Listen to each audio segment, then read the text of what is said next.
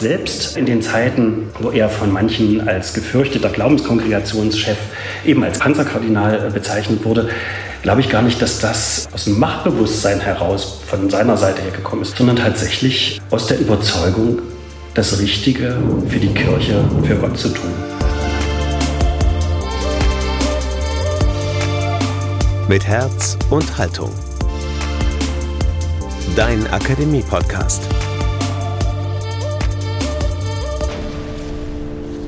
Der Maler und der Papst. Michael Triegel über den verstorbenen Altpapst Benedikt XVI. Das hier ist mit Herz und Haltung der Podcast aus der Katholischen Akademie im Bistum Dresden-Meißen zu den großen Debatten aus Kirche und Theologie, Politik, Gesellschaft, Kultur und Wissenschaft. Mein Name ist Daniel Heinze. Schön, dass ihr mit dabei seid. Gleich zweimal hat er Papst Benedikt XVI. porträtiert. Der Leipziger Maler Michael Triegel. Als Ostdeutscher wurde er damit zum Papstmaler. Von Exerzitien in Leipzig und der Theologie von Benedikt XVI. inspiriert, hat sich Triegel 2014 in der Dresdner Kathedrale taufen lassen. So überrascht es nicht, dass der Maler zuletzt auch an der Trauerfeier für den verstorbenen emeritierten Papst teilnahm. Wie hat ihn Benedikt XVI. fasziniert? Wie erlebte er das Requiem in Rom? Und was wird seiner Meinung nach vom deutschen Papst bleiben? Diese und weitere Fragen hat Michael Triegel im Gespräch mit meiner Kollegin Karin Wollschläger erörtert. Karin Wollschläger von der katholischen Nachrichtenagentur KNA hat den Maler in seinem Atelier in Leipzig besucht und das Gespräch hört ihr jetzt gleich hier bei uns. Michael Triegel über Benedikt den 16. Jetzt bei Mit Herz und Haltung.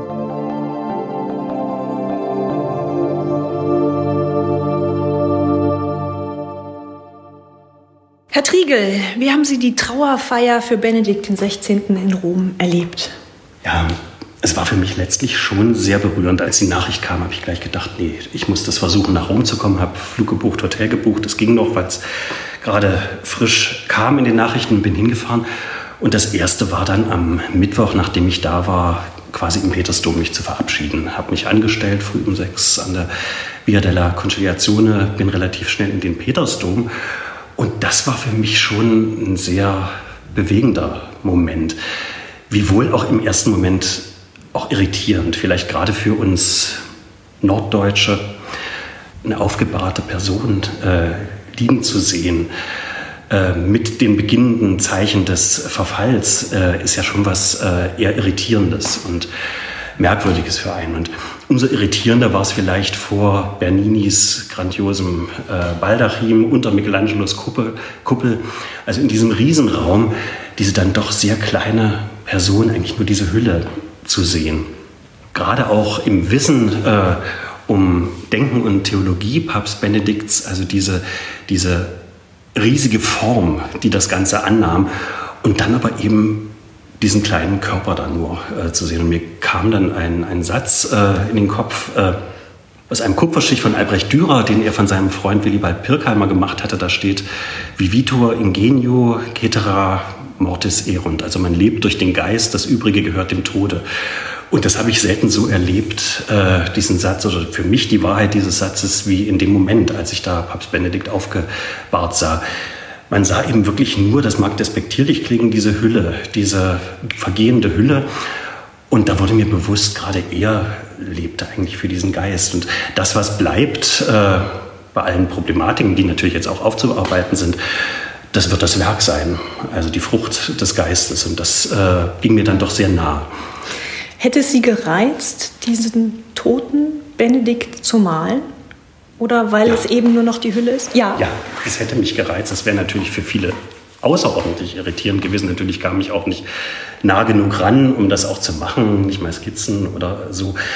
Es ist sicherlich so, dass in dem Moment, wo ich was male, ist auf einmal eine ganz andere Haltung da, eine ganz professionelle vielleicht und eigentlich auch eine, die eher aufs Optische sich beschränkt und wo dann auch ganz schnell ja gefühlsmäßige Äußerungen äh, zurückgedrängt werden. Das hätte mich schon gereizt. Äh, vielleicht gerade auch dieser ja fast etwas irritierend schockierende Moment, der da sicherlich mitgespielt hätte. es ging nicht und war vielleicht auch ganz gut. Also was mich wirklich gereizt hätte, wenn ich jetzt Fotos sah, aber nach Fotos male ich ja nicht, wären die Hände, äh, die ich gerne wirklich als solche nur im Großausschnitt gemalt hätte. Aber auch gut, es ist vielleicht gut, dass es nicht, nicht möglich war. Sie haben sich verabschiedet beim aufgebahrten Papst, dann gab es die Trauerfeier mhm. auf dem Petersplatz, auch da. Ja. Waren Sie da? Da bin ich auch gewesen. Ich hatte erst versucht, ob mich jemand mit letztlich etwas weiter vorn mit hinnehmen kann. Das hat nicht geklappt. War im Endeffekt aber auch gut, weil ich dann dachte, ach, ich kriege zuweilen ja doch immer mal eine, eine Extrawurst, was äh, bestimmte Dinge angeht. Es ist eigentlich der Moment, wo ich sage, nein, wie jeder andere auch. Und stand dann also auch wiederum um sechs an der Via della Conciliazione, stellte fest, äh, wie rabiat Nonnen sein können, wenn es darum geht, äh, die besten Plätze zu erreichen. Ich habe es dann aber auch geschafft, mich durchzusetzen saß relativ weit vorn. An dem Tag war äh, sehr viel Nebel in Rom, dadurch war es natürlich auch sehr kalt.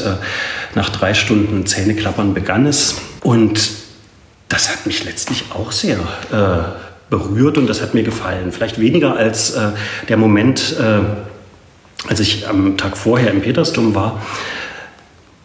Es war eine Messe und das fand ich doch sehr angemessen. Ich habe danach äh, mit einigen auch Bischöfen gesprochen die zuweilen dann sagten, ja, das wäre doch etwas unwürdig gewesen und man hätte eine größere Form nehmen müssen. Er war ja nun Papst und äh, es war ja vielleicht doch zu bescheiden. Man muss man sagen, er hat es sich ja, wie man hört, äh, gewünscht, dass es eine eher schlichte Zeremonie ist. Und nun muss man sich natürlich fragen, inwieweit äh, eine Papstmesse vor dieser grandiosen Kulisse überhaupt schlicht sein kann. Also schlicht ist anders. Es war natürlich die große Form und auch da ging mir durch den Kopf, dass äh, ja, oft genug so ein Missverständnis zu sein scheint, dass die ganz große Form immer auch äh, gleich den ganz großen Inhalt transportiert. Und das kann aber auch eine ganz schlichte Form sein, die es letztlich ja hier auch nicht hatte, die einen großen Inhalt äh, zu vermitteln in der Lage ist. Nur die große Form kann auch sehr schnell hohl werden. Und ich glaube, da ist mir auch wieder so eine Diskrepanz deutlich geworden des Amtsverständnisses mancher sehr hohen Würdenträger äh, in unserer Kirche. Es war eine Messe mit den Elementen des Requiems natürlich. Äh, der Papst äh, Franziskus hat gepredigt, hat, wie ich hörte, von anderen auch nicht genug gesagt, um seinen äh, Vorgänger zu würdigen. Auch das fand ich außerordentlich angenehm, weil ich das Gefühl hatte, natürlich war es die Trauerfeier für Benedikt, aber es war eine Messe und da geht es ad majorem Dei Gloriam um den lieben Gott. Und ich glaube, das wäre auch durchaus äh, vollkommen im Sinne Papst Benedikts gewesen. Dass es also doch immer darauf verweist, dass es nicht ausschließlich um ihn geht, sondern dass es um was Höheres geht. Also eine ihm angemessene. So habe ich es empfunden. So habe ich das durchaus empfunden. Inwieweit standen Sie zuletzt noch in Kontakt miteinander?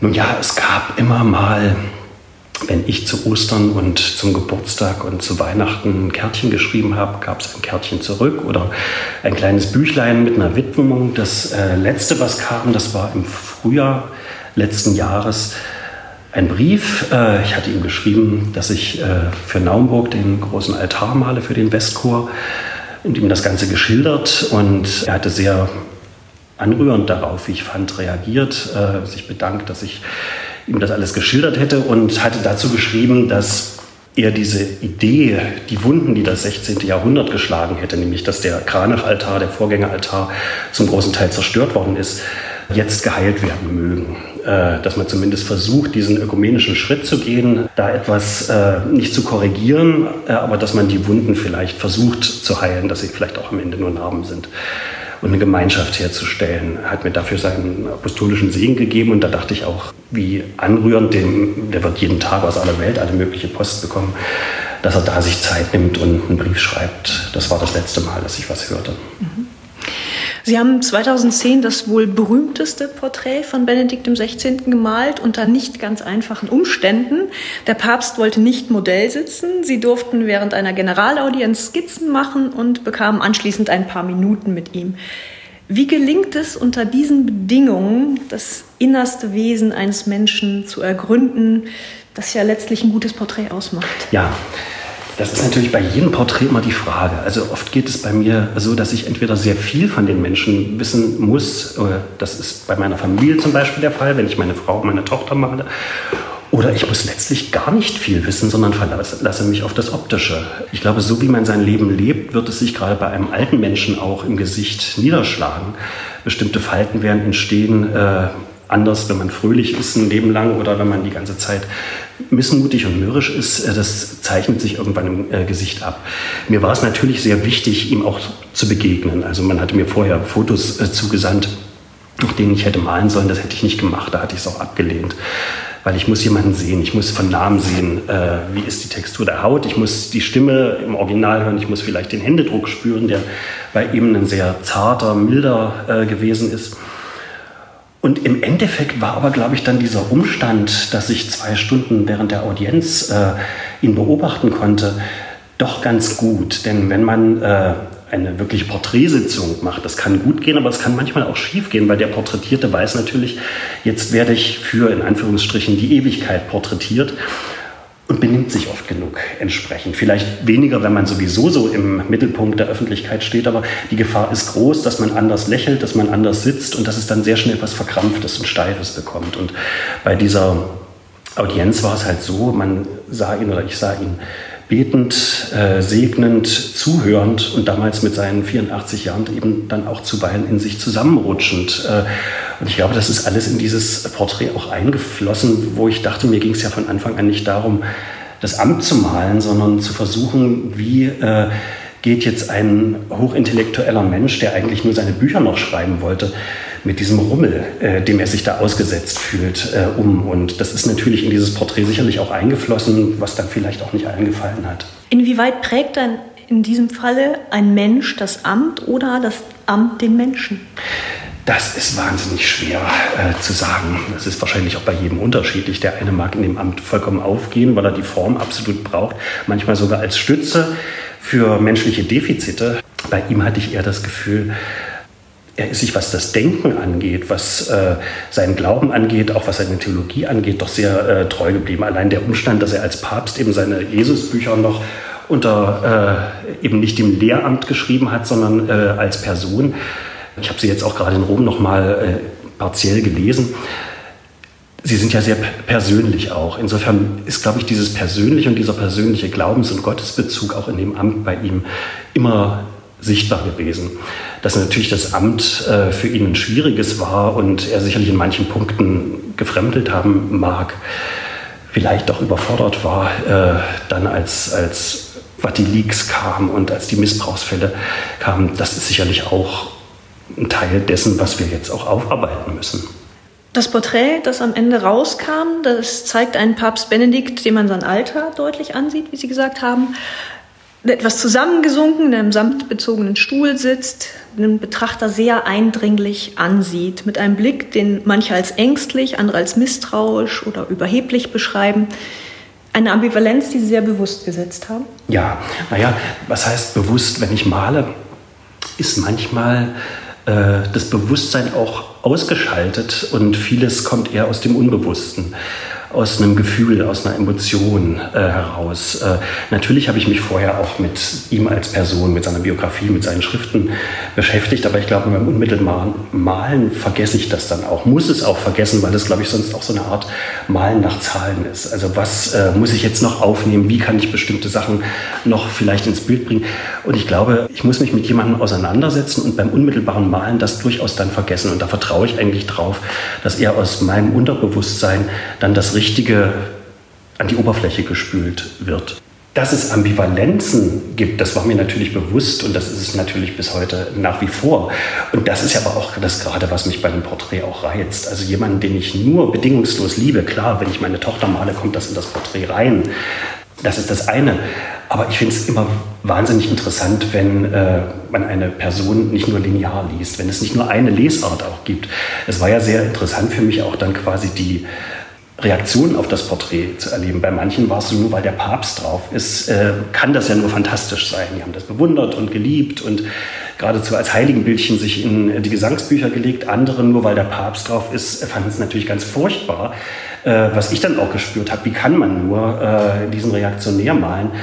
Andere, die ihm sehr nahe standen, äh, fanden es despektierlich und haben sich gewünscht, dass ich alles Mögliche ändere.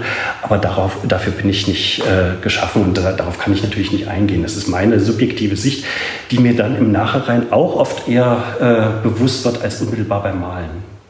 Der Josef Ratzinger hatte ja ein sehr weiches, fast bartloses Gesicht und zugleich war er als, als hatte er als Chef der Glaubenskongregation mhm. Auch schon eines der höchsten und mächtigsten Ämter im Vatikan und hatte einen Spitznamen der Panzer. Der Panzerkardinal. Kardinal, mhm. genau. Mm, Sie sind ein sensibler Beobachter. Wie hat sich Macht in seiner Physiognomie niedergeschlagen? Das, oh, das überfordert mich ja jetzt geradezu, darauf eine Antwort zu geben. Ich weiß gar nicht, ob es in der Physiognomie sich so stark niedergeschlagen hat.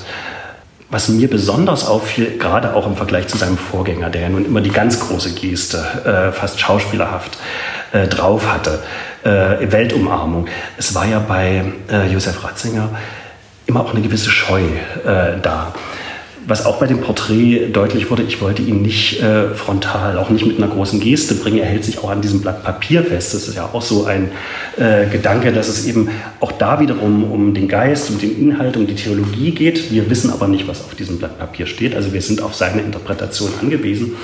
Und es ist nicht frontal gegeben. Also es ist doch eben ein sich wegwenden vom Kopf, wiederum die Augen fixieren den Betrachter. Also es ist diese Ambivalenz zwischen genauester Beobachtung, zwischen kritischem Blick, äh, vielleicht auch sehr durchaus strengen Blick, äh, dann aber einem relativ weichen Mund und einem zarten Beobachten auch. Also diese, diese Ambivalenz zwischen Scheu und doch sehr klarer Beobachtung habe ich versucht zumindest äh, in das Bild zu bringen. Inwieweit es Macht ist, das würde ich bei ihm eigentlich gar nicht sagen, denn das äh, Gefühl der Macht würde ich vielleicht in dem Falle gar nicht so sehr anwenden.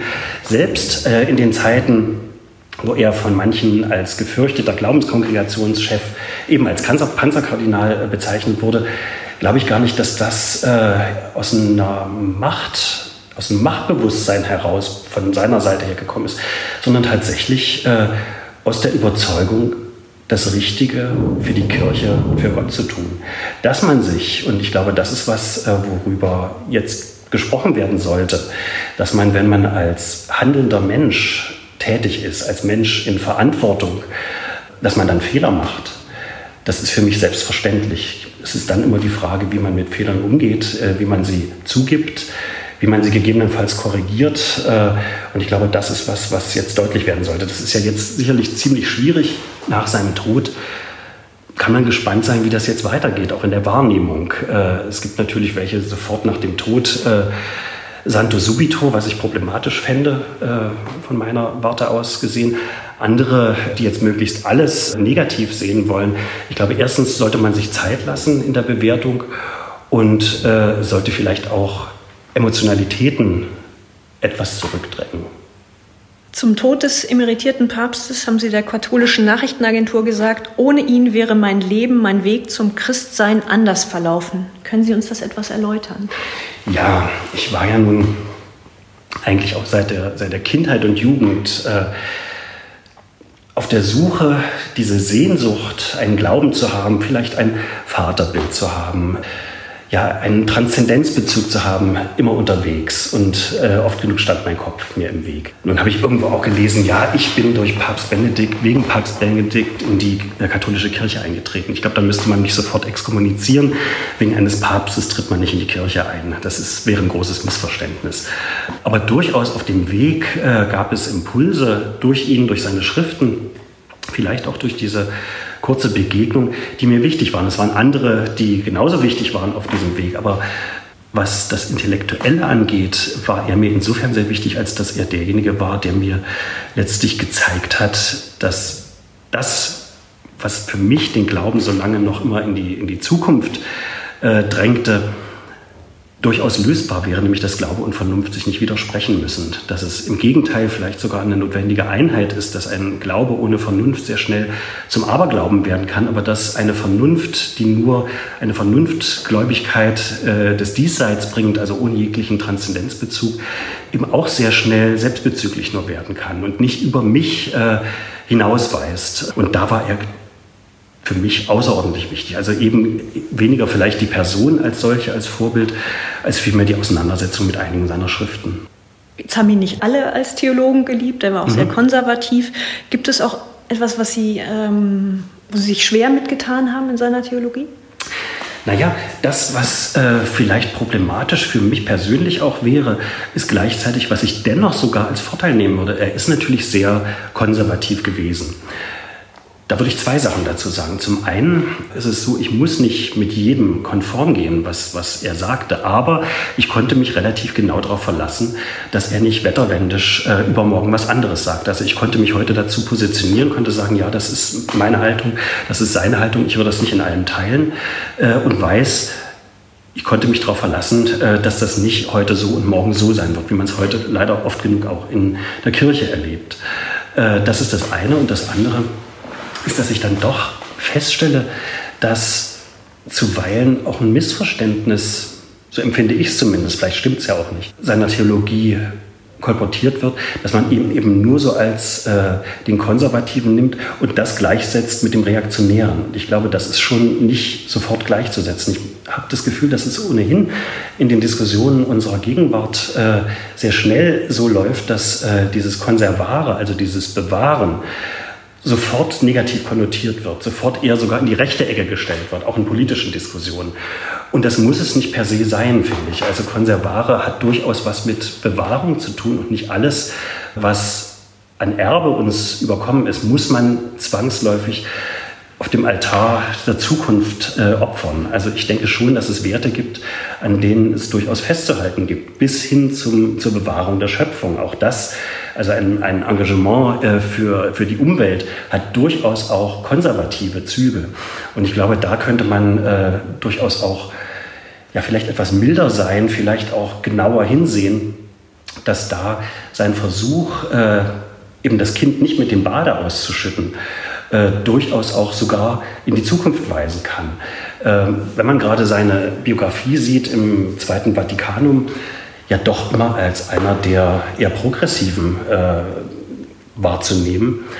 Und dann irgendwann wahrscheinlich eben auch durch die Erfahrungen der 68er Zeit schien das zu kippen. Äh, vielleicht zu stark für manchen Geschmack, aber durchaus als Korrektiv ganz gut. Und ich glaube, das kann uns Lehre sein, auch in unseren gegenwärtigen gesellschaftlichen Diskussionen, die sich, wie ich finde, in immer kleinere Blasen zurückziehen und immer mehr verhärten, dass man sagt, es braucht Korrektive. Es braucht das Korrektiv von links, äh, wenn es das Konservative ist, das eben das Leitbild gibt. Aber es braucht vielleicht auch äh, das Korrektiv aus einer anderen Richtung, wo man sagt, bewahrt einige Dinge, die sehr kostbar sind und gibt sie nicht preis. Und das ist natürlich für mich immer was Ambivalentes, der ich nun doch sehr spät zum Glauben oder zum Katholizismus gefunden habe. 2014 äh, bin ich äh, getauft worden und bin natürlich bewusst auch dann in die katholische Kirche gegangen. Jetzt damit umzugehen, dass äh, fast alles in diesem Glauben in Frage gestellt wird, ist für mich natürlich auch irritierend. Ich weiß sehr wohl, dass Konvertiten oder äh, Neophyten oder jemand, der sehr spät dazugekommen ist, dazu neigen, dann doch sehr, sehr konservativ oft genug zu sein und alles hundertprozentig richtig machen zu wollen. Das schaffe ich zum Glück vielleicht äh, ohnehin nicht. Aber äh, ich glaube, da sollte man auch irgendwo eine Waage halten. Und ich glaube auch gerade in Deutschland, wo er ja vielleicht wesentlich kritischer gesehen wird als in vielen anderen Ländern, sollten wir auch vielleicht da vorsichtig sein, dass unsere Haltung, auch gerade jetzt was den synodalen Weg angeht, dass wir nicht da auch eine Überheblichkeit schon wieder entwickeln, wo wir sagen, mein Gott, was sind wir paar äh, Millionen Katholiken in Deutschland im Vergleich zur Weltkirche? Also auch da sollte man vielleicht äh, etwas moderater sein und vielleicht dann auch sagen, wir müssen miteinander reden, unterschiedliche Positionen vielleicht sogar aushalten in der, in der Kunst, äh, das ist für mich halt immer auch so äh, das, das Kriterium, wie ich die Welt auch durch diese ästhetische Brille sehe, hat man das immer wieder, dass eigentlich die große Leistung großer Kunst ist, äh, dass sie versucht, den Menschen zu zeigen, dass es Widersprüche gibt im Leben, die großartig wären, gelöst zu werden, die aber nicht immer zu lösen sind und dass es äh, vielleicht das Menschlichste und Humanste ist, äh, diese Widersprüche auszuhalten, nicht immer aufzulösen. Und ich glaube, auch da kann man einiges von ihm lernen, denn äh, gerade seine Offenheit, sich der Diskussion auch unterschiedlicher Haltungen, ob es jetzt mit Habermas ist oder auch mit theologischen Gegnern zu stellen, natürlich immer im Wissen, er glaubte, mit genug Argumenten seine Theologie verteidigen zu können, aber zumindest hinzuhören, was der andere zu sagen hat. Um dann vielleicht zu reagieren und zu sagen, nein, ich sehe es aber aus dem und dem und dem Grunde äh, ganz anders, aber es nicht wegzubügeln. Was denken Sie wird bleiben von Benedikt dem 16.? Na, in erster Linie wird, glaube ich, bleiben sein Werk, dass man äh, lesen kann und muss und mit dem man sich auseinandersetzen muss, dass man nicht affirmativ übernehmen muss, äh, seine Haltung, aber die zumindest äh, so stringent sind, so intellektuell sind, so klug äh, hergeleitet sind, dass man äh, nicht so ohne weiteres um sie drumherum kommt. Und dann ist es natürlich auch äh, der Schritt seines Rücktritts, äh, der dann doch, wenn man es äh, positiv nehmen will und das nicht als einen Schritt der Schwäche, äh, als ein Fahnenstreichen vor der Übermacht der Probleme der Kirche nimmt, äh, das Papstamt ja auch irgendwo menschlicher gemacht hat. Herr Triedel, vielen Dank fürs Gespräch. Ich habe zu danken.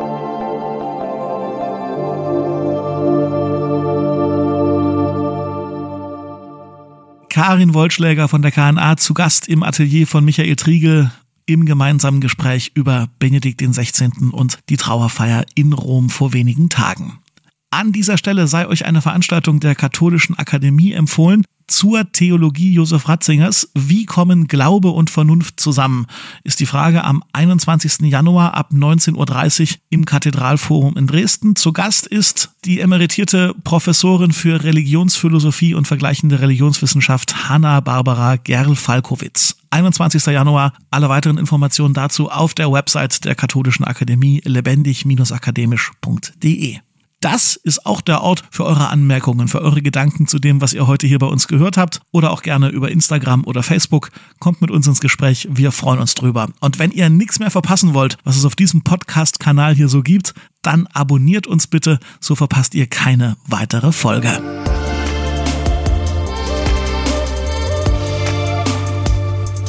An diesem Podcast mitgewirkt haben Karin Wollschläger, Thomas Arnold, Jonas Lietz, Falk Hamann und ich. Mein Name ist Daniel Heinze. Schön, dass ihr dabei wart. Danke und bis zum nächsten Mal. Mit Herz und Haltung. Dein Akademie-Podcast.